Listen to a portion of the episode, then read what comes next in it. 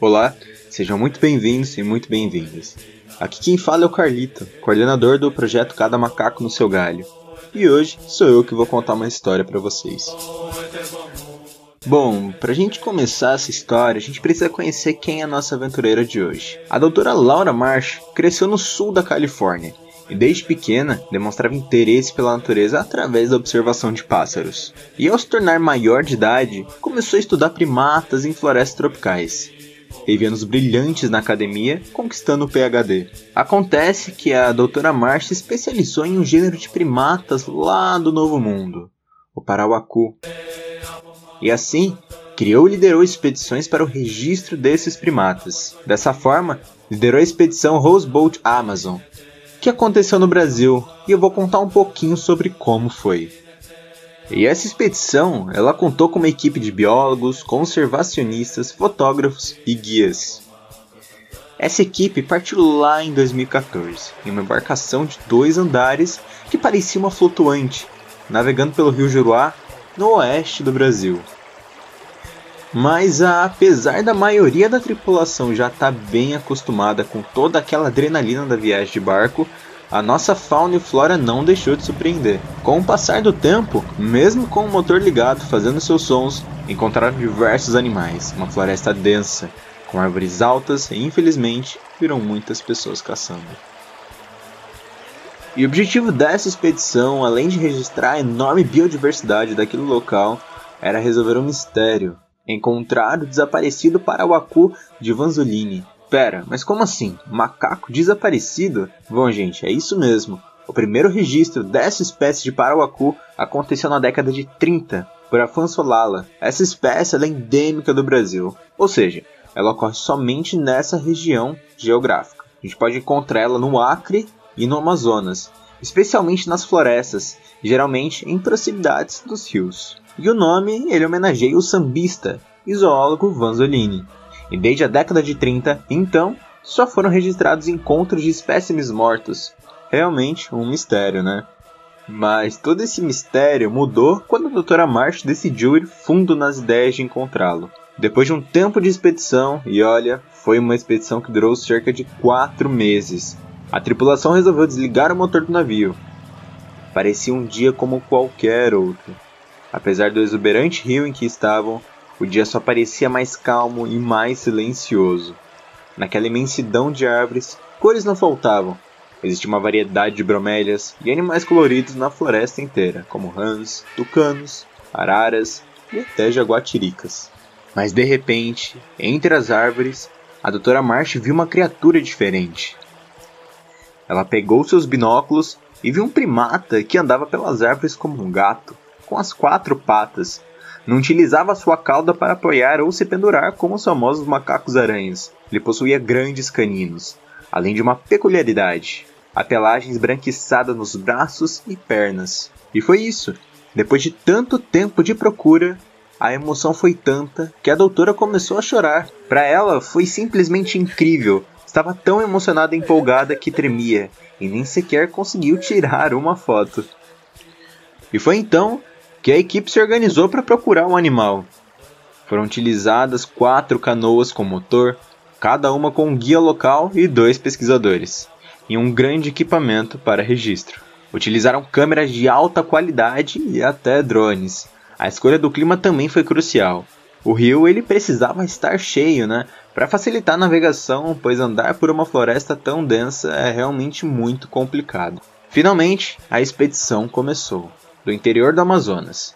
Além do óbvio interesse pela busca do macaco desaparecido, o objetivo também era documentar ilustres animais que vissem pela floresta inteira, como jacarés, piranhas, sucuris, as onças, antas, famosos botos, pássaros e qualquer outro primata que aparecesse pelo caminho. Planejar essa expedição, mesmo com o objetivo definido, incluía fazer grandes descobertas.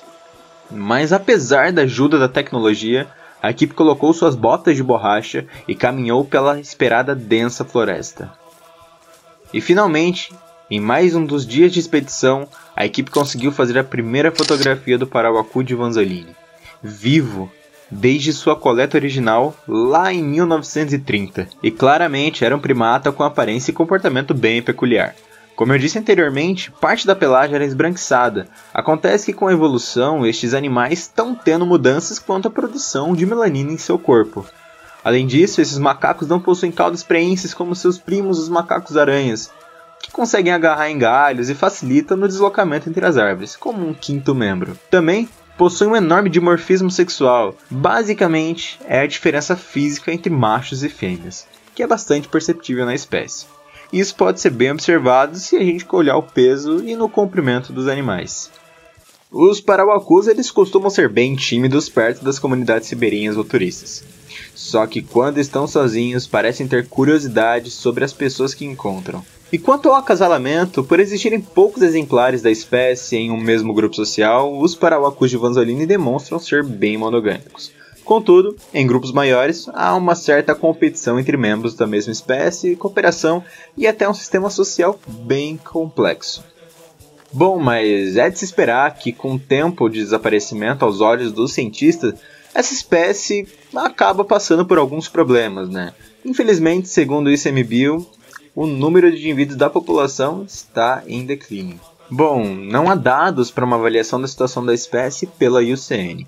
Contudo, na avaliação nacional, a espécie consta como menos preocupante, o que acontece por sua distribuição ampla e pela falta de conhecimento de ameaças que possam comprometer as próximas três gerações. Porém, a doutora March busca contestar isso, né?